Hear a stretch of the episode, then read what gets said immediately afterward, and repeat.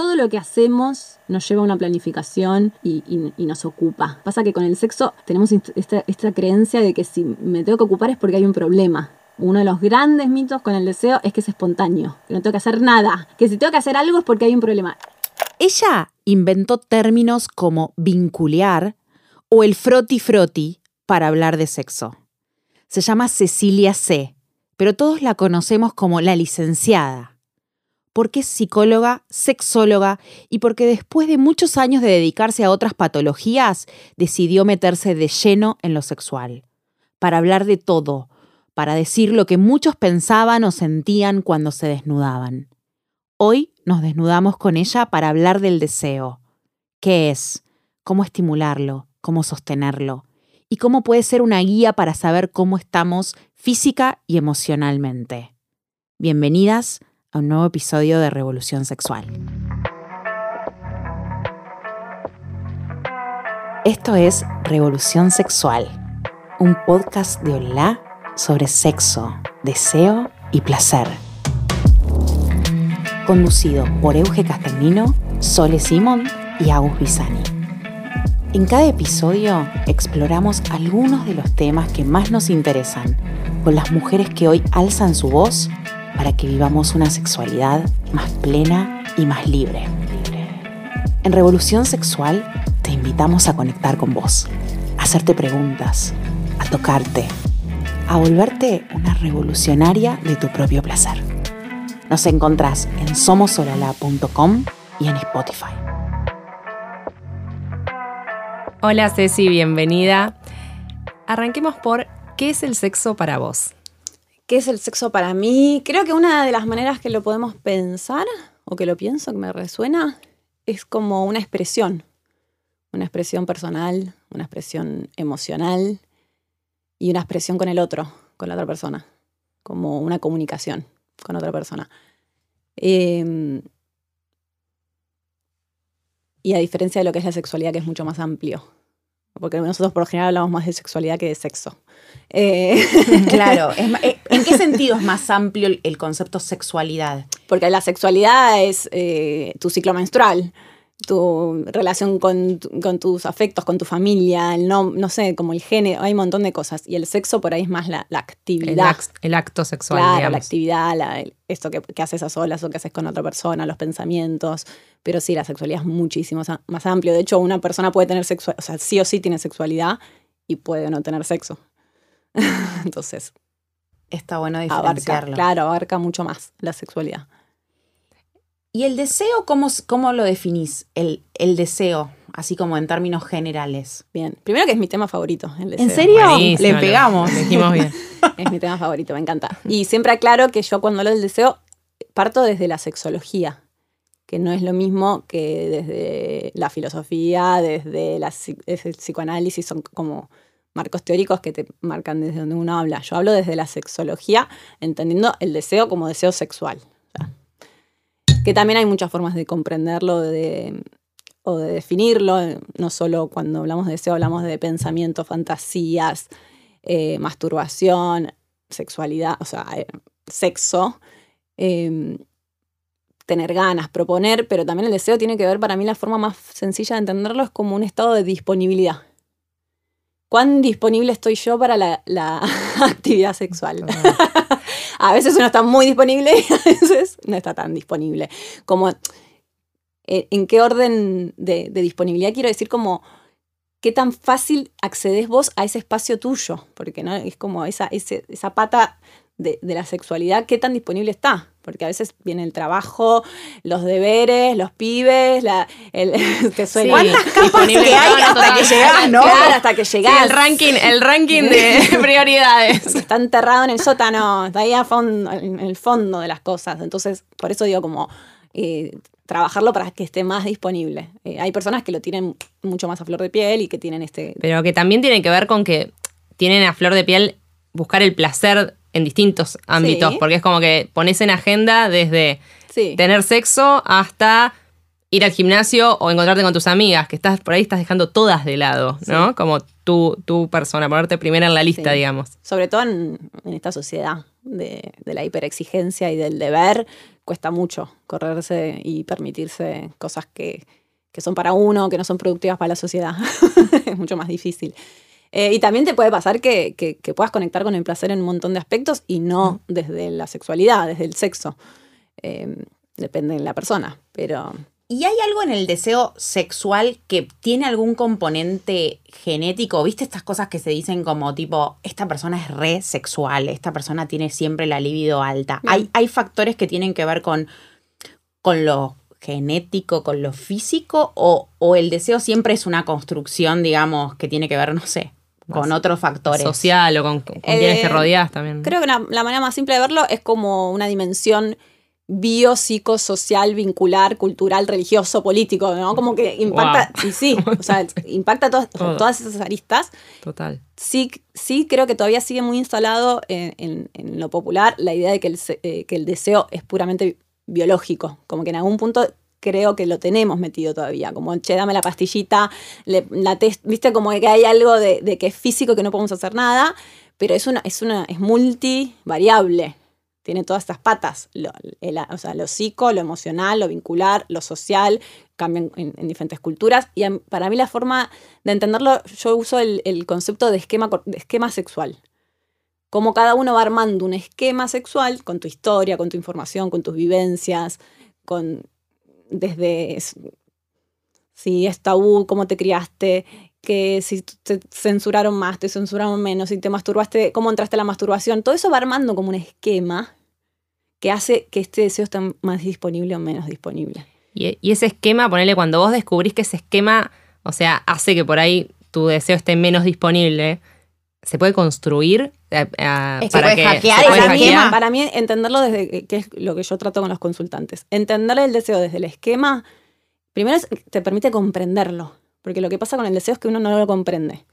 ¿Qué me pasa que ahora quiero y, antes no quería? Eh, ¿Qué pasa que siempre quise y ahora no quiero? Entonces es como te arma un pantallazo, decir como, ok, tengo estas variables que me están impactando negativamente y tengo estas variables que me impactan positivamente. Entonces es como un poco el mapa a comprender el deseo. Entonces, eh, si viene una persona que me dice, no, mira, siempre fui desconectada y uno empieza a indagar en la historia, bueno, por ahí hay una cuestión de, de mucha censura, de una crianza religiosa, en personas, cómo saliste del closet en personas eh, homosexuales, eso impacta en el deseo, cómo se vivió, la personalidad, si soy más vergonzosa, menos vergonzosa, hay un montón de cosas que van impactando.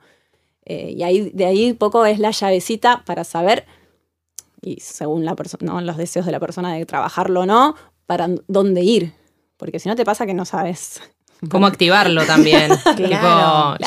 yo, quisiera, pero no encuentro la llave. ¿Dónde está? Es que por lo general las personas que consultan eh, con una dificultad en el deseo, primero que piensan que, están eh, reapagadas y en realidad cuando uno empieza a indagar es como, bueno, pero por ahí estás con con una medicación, o sea, estás con, hoy por hoy la gente está muy medicada, eh, estás laburando un montón, tenés un pico de estrés, estás por puérpera, digo, tenés un montón de variables que es lógico, o sea, y que igual la persona te dice... Lo más común es que hoy tengas alguna de esas cosas. Y estás, la persona está, consulta con todas esas variables encima y te dice, no, igual yo tengo sexo, por lo menos una vez, o sea, tengo. Y decís, ah, ok, o sea, como, está bien, buenísimo, o sea, mira todo lo que estás haciendo, como, y ahí ya te cambia, porque ya te sentís mejor y eso también te ayuda al deseo, entonces. Hay algo de, la persona cuando le dicen, bueno, está bien, tenés una vez por semana o una vez por mes y está buenísimo, como que se tranquiliza de que estaba pensando que todo el mundo estaba cogiendo sin parar. Sí, porque creo que socialmente eh, asociamos siempre el deseo a la frecuencia. Mm. Y ahí hay, una, hay mucho para deconstruir de que la frecuencia no dice nada, no es variable de nada, de que el deseo no tiene que ver con cuánto, sino con cómo. Y una sociedad donde se vio siempre como saludable el que tiene mucho deseo. Claro. Siempre. y de hecho las parejas que consulto, o sea, por lo general es me manda mi pareja porque yo no tengo ganas. Yo que hago esas cosas, ok, vengan los dos. Exacto. Porque la, se construye esas cosas desde a dos. Sobre todo para cuando es algo de pareja, ¿no? Claro, no es que el que está mal es el que tiene menos deseo.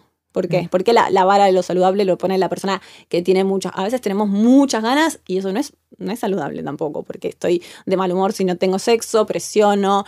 Hay parejas que entran en, situaciones muy violentas. Digo, no es que, ah, porque quiero siempre, eh, ya está hay, un montón de preguntas atrás. Bien, ¿y cómo, y qué herramientas das vos para, para ajustar como ese a veces como desbalance en el deseo adentro de una pareja?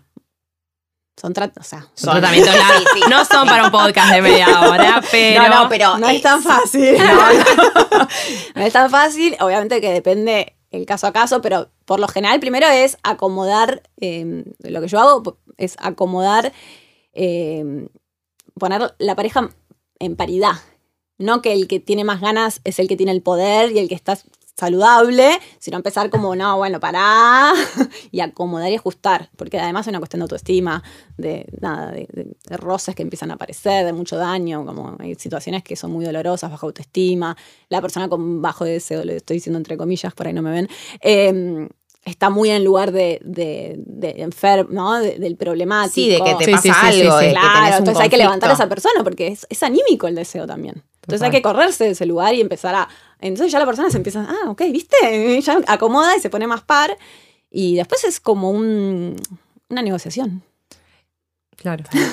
¿Y qué pasa, qué pasa con la monotonía en las relaciones de muchos años? ¿no? Porque, por ejemplo, yo estoy casada hace 10 años y además otro tanto de noviazgo. Y obviamente que hay momentos en los que decís, y bueno, ahora estamos, o sea, no sé, ponerle el posparto, que los, los puerperios, que es como, no, no puedo ni dormir, imagínate que no puedo nada con mi vida, se me fueron totalmente las ganas, vuelven, van. ¿Hay alguna manera de, de, encontrar ese momento, como de, hacer que esos momentos fluyan mejor cuando están alguno de los dos, no sé, o con mucho laburo y la libido puesta ahí, o la libido puesta en, los bebés, o digo, ¿Hay algo para.? Yo creo que es una tarea de por ahí de, las dos personas de la pareja en generar el contexto adecuado. Entonces, por ahí no se trata de, bueno, la típica, ¿no? Porque uno dice, bueno, te hago un masaje un ratito para que te relajes y tengamos sexo. Y la persona lo vive como una demanda más. En un contexto que está re, demandada. Entonces, es empezar a, bueno, aliviar, repautar los roles, ayudar al otro a que esté más tranquilo y menos estresado, porque el problema no es, no es el bajo deseo en sí mismo, son las condiciones que hace que uno esté eh, desconectado de su sexualidad, porque estás con, nada, como esto, estrés, porperio, también validar, validar que el deseo fluctúa, validar, ¿viste? Eso ya alivia un montón. alivia un montón, como che. Y a veces uno tira las, las, cifras simplemente como decir, ok, el promedio después de un parto son dos años. Hasta que recuperas el deseo. Como empezar a darle esos tiempos a la persona para también sentirse. Porque lo que nos pasa con el sexo es que siempre te sentís que, que no sos suficiente. Sí, que vos estás mal y el resto del mundo está bien. Claro, claro. Sí, sí, sí. Entonces empezar a decir esas cosas, bueno, en promedio son dos años, eh, hay que, eh, la lactancia impacta, tenés que retomar tu ciclo, como cosas de información que también alivian y sacan esos miedos y esos fantasmas. También pasa un poco que por ahí pasan dos años en los que vos pospusiste el deseo, o sea, como que no estaba primero en la Está en otro lado el deseo. Está en otro lado, pospusiste el deseo sexual, digamos. Eh, ¿Y cómo, cómo empezar a retomar? Hoy hablábamos, decíamos, el tema de los juguetes sexuales, por ejemplo. Ayudan cuando vos de repente te alejaste, ya sea estando en pareja o, porque estás sola hace años o atravesaste un duelo de, no sé, de divorciarte y no, no, sabes cómo volver.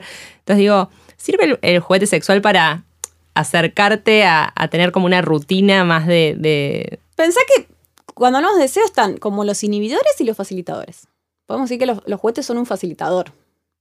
Eh, no sirve, por ejemplo, para mí, yo no trabajo ofreciendo facilitadores cuando hay inhibidores, porque voy a frustrar a la persona. Si yo tengo un estrés muy severo, si estoy en un puerperio, si estoy con un quilombo en la pareja, Dios, hay un montón de cosas que, o con una distorsión en mi esquema corporal, cosas que son muy inhibitorias con una ansiedad de desempeño. No le puedo ofrecer facilitadores porque tengo inhibidores que no me están dejando levantar. Es, esta sensación de, de, no llego a la escena sexual porque tengo como una carga de obstáculos. Es como tengo muchas cosas encima que no me dejan. Entonces yo te puedo traer el mejor juguete, la sí, Que te va a decir quiero, pero no adivina que estás y vos no se lo vas a creer. que te dice, la persona te dice yo quiero, lo que más quiero es encontrarme con mi pareja, pero no llego. Claro. Entonces eh, pasa eso, frustras un poco la y, y por ahí son los intentos fallidos dentro de la pareja. O sea, primero siempre, es tratar los inhibidores y después, claro. Por lo general, el primer intento de la pareja es, bueno, vamos a, la noche de hotel y toda la artillería y, y, no llegaste porque tenés todas estas cosas que hay que identificarlas, hay que trabajar. y frustran más, frustran más. Y ya más trabajo también. Sí, sí, sí. Y en las mujeres en general, ¿cuál sentís que son los inhibidores que vos ves más frecuentemente en, las consultantes? Para, empezar, el estrés impacta eh, mucho más en la sexualidad que en las mujeres que en los hombres. Esto está chequeado. O sea que no es lo mismo como, o sea, una mujer estresada es más probable que tenga bajo deseo que un hombre estresado. Nosotras tenemos estresores sociales también, por ser mujeres. Eh, tenemos más presión con la imagen corporal, tenemos más tareas, tenemos la crianza, tenemos las hormonas, tenemos el cuerpo, tenemos la exigencia de... Sí, sí, sí, tenemos un montón. Son un montón. sí, mismo incluso los niños en casa. Como que al, al, hombre en general, al padre, le dice, bueno, cerramos la puerta y ya. Y, tipo, la, mujer como que está, dice, abren la puerta. El hombre puede cerrar más fácil esas puertas. La mujer no. Como el hombre, que el hombre quizás llega más rápido a conectarse como con todas esas capitas que decíamos que hay que sacar. Puede como obviarlas. Y a nosotras nos cuesta más y llevando el deseo. Cosa multitasking, ya tenés la cabeza eh, en todas las, ¿viste? Todas las buenas razones para no tener sexo. En tu cabeza está no, no, bueno, porque el, nene está en la otra habitación, mira si entra, no porque mañana en la mañana tengo que hacer tal cosa, no porque se me. No, mucho más. Pero mi, pregunta es: ¿es tan así? O, porque viste de tantas cosas que decimos, bueno, se ha construido eh, un estereotipo de que el hombre siempre es el que tiene más ganas, la mujer es la que está más eh, cansada o o sin ganas o con dolor de cabeza por todo lo que está pensando. Es así. No sé, porque yo, por ejemplo, tengo una amiga que el año pasado le pasó al revés, que era ah, el, marido asexuado total. Entonces, como. Obviamente, no, obviamente que, hay variables de género que impactan en, esto. La imagen corporal, bueno, impacta por lo general más en lo femenino, eh, tenemos más eh, historias de trauma sexual y hay un montón de cosas que no las podemos obviar cuando hablamos del deseo, o sea, de la sexualidad de la mujer. Eh, lo masculino tiene otras. Los masculinos tienen otras, pero bueno, son que tienen que ver más con los roles de género en lo masculino. El ¿viste? Que se le pare, que dure, el desempeño, como todas cosas más del deber y el poder está en lo masculino. Que el hombre desea más que la mujer es eh, que viene primero, un poco, o sea, es, porque los estudios sí dicen que el bajo deseo en la mujer es de los motivos más frecuentes, estamos hablando de un 30%. ¿Y en los hombres? y es mucho menos, es menos. No tengo el número, pero debe estar en... o sea, no es, no es el motivo más frecuente como es en la mujer. Claro. Eh, hay hombres con bajo deseo, obvio. Obviamente. No, no, por no, quería, no quería construir algo, o sea, sí basado en los números, obvio, pero decir viste siempre estar hablando como de la mujer estereotipo también, estereotipo o no no sé el tipo siempre tiene ganas la mina no siempre ¿entendés? como esto, o sea, las consultas se ven un montón de hombres con bajo deseo que por suerte hoy lo pueden empezar a decir, que antes no se decía.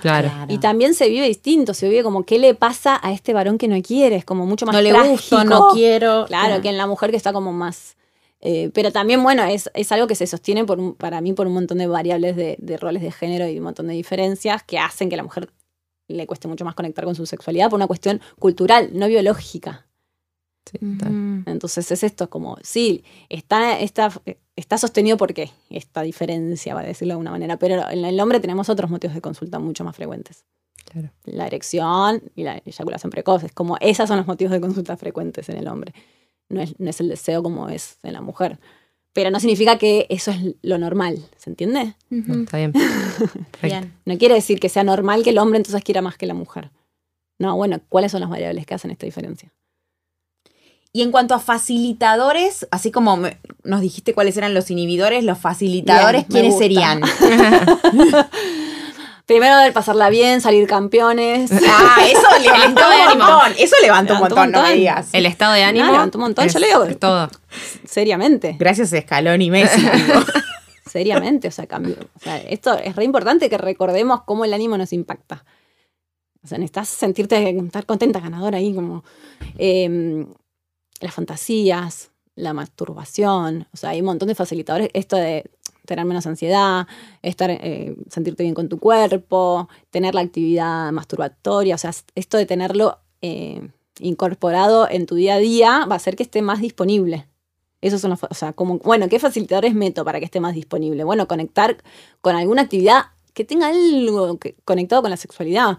Por ahí no te gusta verte una película, pero te puedes leer una, novela erótica. Yo he mandado eh, consultantes a hacer cursos de talleres de expresión creativa, de, escritura sobre sexualidad, porque hay personas que dan ese tipo de talleres y conectaron enseguida. Y es solo como el disparador para que se les ocurra qué recursos y, desde la creatividad y lo que a cada uno le gusta, qué canal. Pero, sí hay que ejercitar en algo. Sí, es el gimnasio, Como, como haces con todo lo demás. Claro. Yo siempre hago la, la, comparación. Vos, bueno, empezás a convivir con tu pareja, por ejemplo. ¿Cuántas veces al día te ocupás o hablas de lo que vas a comer? Lo preparás, te ocupás. Todos los días hablamos de qué vamos a comer. sí, todo el día. Ya llega un momento que te querés morir, ¿no? Pero que estás harta de esa pregunta de qué cenamos hoy. Pero digo, todo lo que hacemos nos lleva a una planificación y, nos ocupa. Pasa que con el sexo tenemos esta, esta creencia de que si me tengo que ocupar es porque hay un problema porque está uno de los grandes mitos con el deseo es que es espontáneo, que no tengo que hacer nada, que si tengo que hacer algo es porque hay un problema. Esto es eh, para mí la base del malentendido, porque cuando uno empieza a salir con alguien, o bueno, doy, los ejemplos en pareja porque por ahí es cuando más problemas hay de diferencia. Pero digo, uno hace un montón de cosas, se prepara, planifica, eh, le pones un montón de energía, que después con el paso del tiempo dejas de hacerlo. Tal cual. Entonces, como todas las cosas que le, o sea, que le dedico poco tiempo y poca energía, no tiene fuerza. Hay personas que están muy conectadas con su sexualidad y que tienen pensamientos sexuales y que tienen fantasías y que tienen recuerdos. Y esto, esto es lo que yo trabajo con la consulta. Ok, contame. ¿Cuál es tu historia? Contame cuál es tu historia con la sexualidad. Contame ¿qué hay en tu mochila, digamos? ¿Qué, traes de, tu vida? Estuviste re excitada. ¿En qué momento estabas re caliente?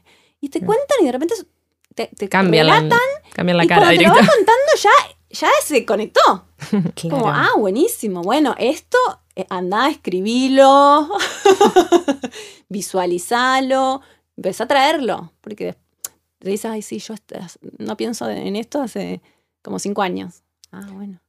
Claro, porque por ahí en algunos casos, sobre todo si estás en pareja, sentís que si esos momentos de, calentura eran previos a esta pareja, una pareja anterior, casi como que son unos cuernos, unos cuernos sexuales que están ahí dando vueltas. Yo creo que, cuesta mucho conservar la, esfera individual del deseo propio. Claro. Sí. ¿Cómo conecto yo con mi deseo? Porque cuando uno eh, está en pareja mucho tiempo, ya se vuelve de los dos. Eh, es como, bueno, lo que hacemos juntos. Claro. ¿Qué pasa con un montón de otras cosas que uno pierde de, de, su individualidad. Entonces, y, es eso, es esa vergüenza, esa culpa de recordar otras. Y te preguntan, ¿pero yo puedo estar pensando en esto? Cuando estoy con mi pareja, sí. No, es para lo que decís, para mí genial. Dale, conectá, o sea, lo que sea que te sirva para conectar en ese momento, porque no lo necesitamos.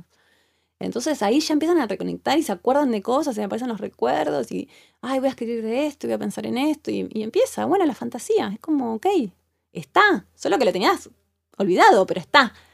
No es lo mismo que no, que no, ¿viste? Que no haya estado nunca. Hay un lugar donde ir a buscarlo. Entonces uno va trabajando. El otro día, eh, Flor, que ya grabamos, Flor Salor, que grabamos con ella, hablaba de que para ella no existe estar asexuado o no tener deseo sexual. ¿Para vos es, es así también? En realidad la asexualidad es una orientación sexual. Es, dentro de las orientaciones sexuales hay una asexualidad que es no sentir atracción, sexual, que es muy fácil de entender cuando, vos, cuando una persona heterosexual le preguntas, che, ¿qué te pasa con personas de tu mismo sexo? No me atraen. Bueno, la persona asexual le pasa esa no atracción con, todas las personas. Y esto es normal, saludable. Entonces uno, la, la persona se hace esas preguntas, ok, esto que me está pasando de desconexión con mi deseo, ¿es ahora o fue siempre? Y será para siempre. Esa estructura. Claro. Ahí sí hay algo como medio biológico, no sé. Sí, sí, es como ser heterosexual o ser homosexual, es lo mismo. O sea, son cosas que, sentís. yo, yo no soy una persona que busca la causa. Y también son cambiantes, ¿o no? Y la sexualidad es Alguna, Bueno, digo, esto es para siempre, por eso digo, es para siempre, o de repente tenés una etapa y en un momento, no sé, de repente algo te calentó, alguien te calentó y ya. Sí, de hecho, ahí también hay diferencias. Por ahí son personas que se pueden masturbar, pero que no tienen interés en mantener una actividad sexual con otra persona. Claro. Y esas personas se identifican asexuales, se juntan con personas asexuales. hoy ya cambió un montón. De hecho, en Bojack, el dibujito gran serie, hay una persona asexual que lo, manifiesta y es muy claro su personaje, que lo entendés que es asexual. Y que no significa que no amen y que no significa que no se relacionen, pero no tienen interés por determinadas actividades sexuales. Qué loco.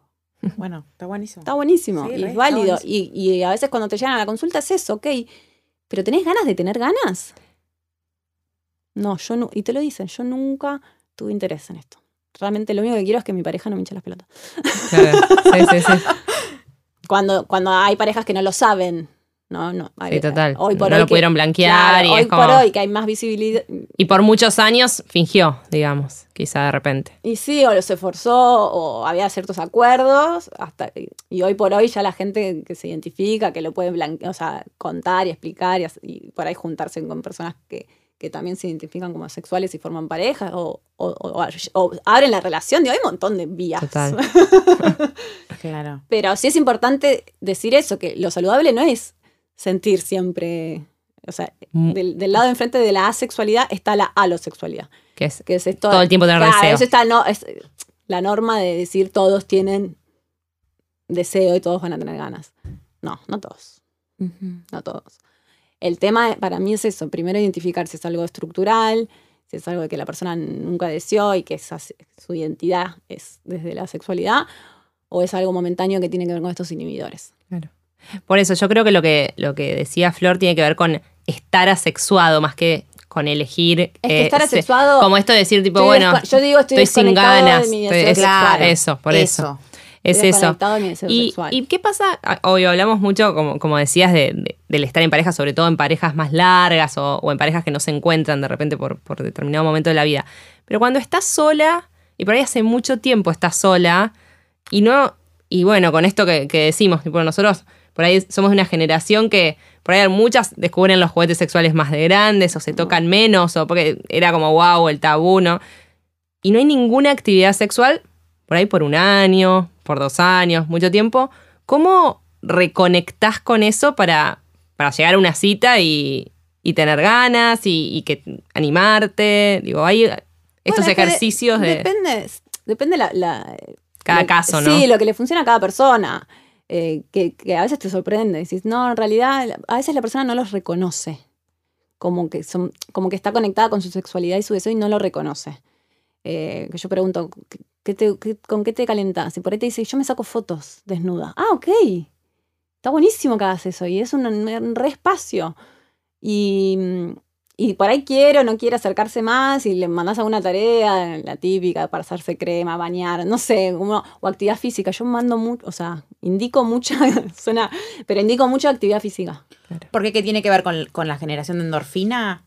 Te baja el estrés, te conecta con tu cuerpo, es un si conectás con la actividad física, entras en esto de aquí ahora, ¿viste? Que, un poco es lo que necesitas para conectar con, la sexualidad, como, ¿viste? El fluir, ayuda a, reconocer ese estado de soltar un poco la cabeza y, dejar que el cuerpo Bien. viva.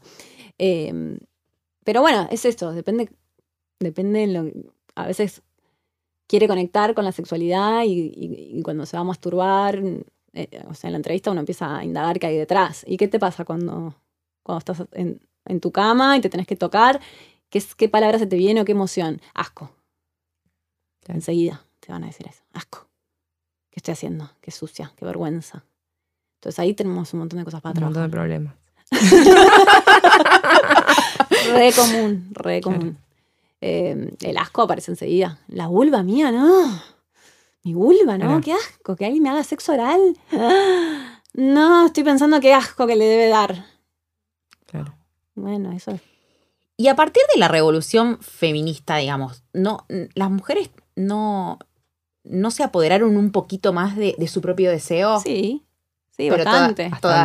todavía falta más. Pero bueno, yo creo que pasa eso, como que hoy ya sé que, que, tengo el derecho al goce, lo sé. Ok. Pero cuando me va a tocar, siento asco. Como que todavía el feminismo porque todavía esas contradicciones. Son muchos años también de, cierta construcción y, también hay muchos años de una construcción. Son emociones que la información y todo nos cambian las percepciones y las creencias, pero hasta que la haces carne es todo un proceso. Porque el, rechazo. No, y este esquema que hablabas hoy, tipo, ya tenés el esquema que desde que naciste, desde que sos niño, sí, hay te cierto diciendo cosas. esquema sexual medio macro también. Claro. Sí, bueno, obvio, cultural, claro. político. Familiar, después eh, colegio, todo lo que te, todas todos los, grupos sociales que te rodean fueron formando parte de ese esquema. Hay que sacar un montón de capas todavía, ¿no? Como Por eso la sexualidad, cuando uno dice, ay, trabajar la sexualidad, llegas a niveles muy profundos porque impactan todo esto. Medio que todos deberíamos tener sexólogo, ¿no? Así como. Mis pacientes lloran en todas las sesiones. Claro. Lloran. Empieza a, yo atiendo por Zoom. levanto a las tres minutos la persona está llorando. Pero porque es muy, muy. Y te atraviesa. Sí, te atraviesan como, otras pocas cosas te, te atraviesan, ¿no? Y en alguno de tus posteos vos hablabas como que el deseo funciona con un sistema de recompensa de recompensa, puede ser. ¿Cómo funciona a nivel, eso que es a nivel cere tipo neurociencia? neurociencia? Sí, es un circuito de recompensa. Es, em, es una forma de entender que el deseo se va reforzando a partir de las, de las situaciones vividas satisfactorias. No es que el deseo es un, es un impulso. no es un instinto, no es un impulso básico, no es una necesidad que eso está reinstalado y, y va a haber gente que no va a estar de acuerdo con lo que digo porque todavía eh, hoy está eso muy, muy, lo tenemos muy instalado como es una, dale, yo lo tengo que, si no, ¿viste? Está sí, bueno, y se habló mucho de eso también en, casos de violaciones y todo eso, que dicen, bueno, no lo puede controlar. Bueno, esa creencia justifica un montón de situaciones de violencia. Entonces, sabemos que nadie se muere por no tener sexo, nadie. Sobran ejemplos. no, o sea, que no es una necesidad básica como tener hambre o dormir, ¿no, porque no, no es que te vuelve, o sea, no te pasa nada. Estarás más frustrado, nada más. Eh, entonces tiene que ver con esto, que el deseo, a medida que, que tenemos situaciones satisfactorias, es como, ay, qué bueno, lo voy a volver a repetir.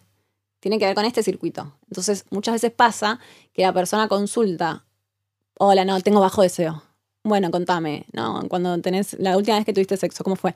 No, la pasé re mal, me dolió, no sé, y empieza a relatarte un montón de cosas no satisfactorias, y dices, ah, ok, no es que tenés bajo deseos, que la... Es que el, sexo que estás teniendo es malísimo.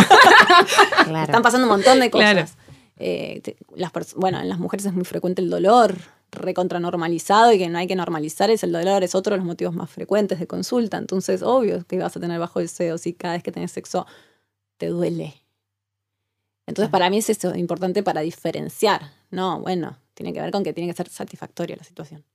Claro. Para que te den ganas. Entonces, y eso va generando como un círculo virtuoso, digamos, porque también pasa cuando, cuando vas repitiendo. positivo y en negativo. Claro, cuando vas repitiendo. Y, sirven entonces. Más, menos, menos. Sirven las citas sexuales, es decir, tipo, bueno, ponemos, agendamos que, no sé, todo. Para parejas lo recomendás, eso tenemos de planificar. y obvio que caso a caso. Hay personas que les llegas a decir eso y ¡ah!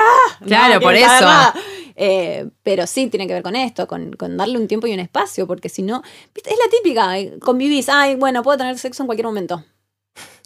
sí, viste como, vení a casa cuando quieras. cualquier momento y nunca, no existe. Entonces tiene que ver con eso, con agendarlo, como bueno, bueno, pero entonces, ok, ¿cuál es el mejor contexto para que vos tengas sexo? Es eh, a la noche después de que comiste, que no das más, que estás con la panza así, que te tiraste a ver una peli y por ahí ya está. No, no es. Y por ahí tomarse el tiempo de pensar esas cosas. Dices, ah, es verdad, no, no, lo mejor es el viernes, el domingo a las 7 de la tarde que mi suegra se lleva a los pibes y bueno, y ahí. Y, entonces dices, ah, bueno, listo, ese momento ya lo dejo como un espacio disponible. Entonces por ahí me ocupo un toque y digo, bueno, che, tiro una genial, porque además es eso, la comunicación en la pareja, porque muchas veces pasa que uno quiere y no manifiesta en ningún momento claro. ninguna señal de que querés. Y a veces yo en las sesiones simplemente lo que hago es preguntarle enfrente de la pareja, ¿vos, vos tenés ganas? Sí, yo cuando estoy en el trabajo a las 3 de la tarde en la oficina siempre digo, ay, cuando llegue a casa voy a tener sexo con mi pareja. Y el otro se queda, la otra persona se queda mirando como, ah, no sabía esto.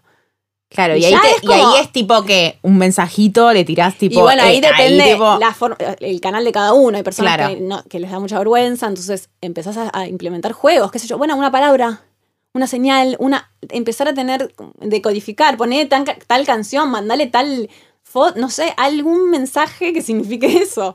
de alguna manera para expresarlo, porque si no la otra persona no se entera. Y después te dicen, ay, pero yo te rebusqué ayer.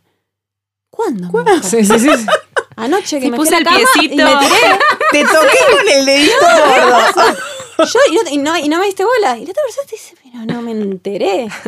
Bueno, empezar a, a comunicar algo que no es, no, es, tan fácil a veces. Pero que la otra persona se entere, ya, bueno, se siente deseado, ¿entendés? Como, ah, bueno, pensaste en tener sexo, entonces no es que no pensás. De ahí a que después llevarlo a la práctica se te dificulte es otra cosa, pero por lo menos lo pensaste. Entonces la otra persona dice, ah, bueno, listo, está bien. Hablamos mucho del, deseo propio, pero recién mencionaste el sentirse deseado. También es un re motivo de consulta, ¿no? Que muchas veces pasa. Pero eso, es lo, que, lo que pasa con, primero, con los roles porque siempre en una pareja, y esto no tiene que ver con hombre o mujer, porque en parejas homosexuales también pasa lo mismo, siempre hay, por lo general, más una persona más activa y una persona más, más pasiva. Es decir, uno que propone y el otro que dice, bueno, dale. Y a veces uno no le gusta ese rol, porque el que siempre propone dice, ay, pero lo hace porque lo hace por mí. Eh, entonces no me siento deseado. Quiero que me busque. Eh, y ahí tiene que ver con la personalidad, con la vergüenza, con los modos, con roles que no son cómodos y, y a veces se puede cambiar a veces no se puede cambiar. Y muchas veces con el bajo, bajo deseo, entre comillas, por esta desconexión de personas que no están tan disponibles, eh, es el desconocimiento. Yo por ahí estoy bajo un ansiolítico y hay un impacto en mi deseo y mi pareja está convencida que es porque está gorda, la típica, porque se le juega los problemas de la imagen corporal. no sé qué. Y es un malentendido que se soluciona simplemente con la información. Oye, mira, esta medicación puede afectarte en el deseo. Entonces ya sabes, bueno, listo. entonces tengo que trabajar un poquito más para, para que a ese inhibidor, que es la medicación, no se le sume el inhibidor de que me siento presionada por mi pareja, mm. el inhibidor de que mi cabeza me está diciendo que, estoy rota, que ya no quiero más, que, viste, todas otras cosas que hacen que eso sea peor, se sea una bola de nieve. Y tengo que sumarle más facilitadores, porque la medicación no la puedo sacar. Entonces necesito ahí sí meter mucho más juguetes, mucho más todo, lubricante, todo, todo, porque sí hay que compensar un, inhibidor que no podemos claro. Claro. Es, todo un tema. Y Ceci, para cerrar, ¿cuál es la revolución que sentís que todavía nos falta dar? La revolución sexual. La revolución dentro de la revolución sexual. Yo creo que mi mirada siempre es muy crítica al estilo de vida que tenemos y creo que lo que más impacta en la sexualidad tiene que ver con una sociedad hiperproductiva, eh, que cada vez está más enferma, que cada vez está más deprimida, eh, que, está menos saludable y que nos estamos autoexplotando. Y es social, no es sexual, y impacta en la sexualidad. Entonces creo que es, esa mirada para mí, más social.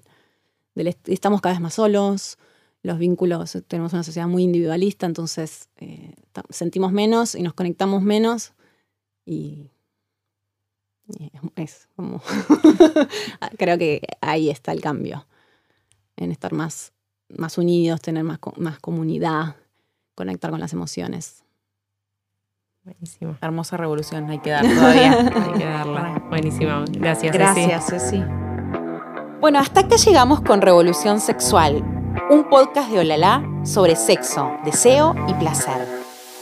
Nos encontramos en el próximo episodio para seguir explorando nuestras ideas, sensaciones y emociones para tener una sexualidad cada vez más plena, diversa y consciente. Te proponemos compartirnos qué te pareció con el hashtag Revolución Sexual en tus redes y arrobando a revista Olala. Contanos qué fue lo que más te resonó de este episodio. Gracias por escucharnos.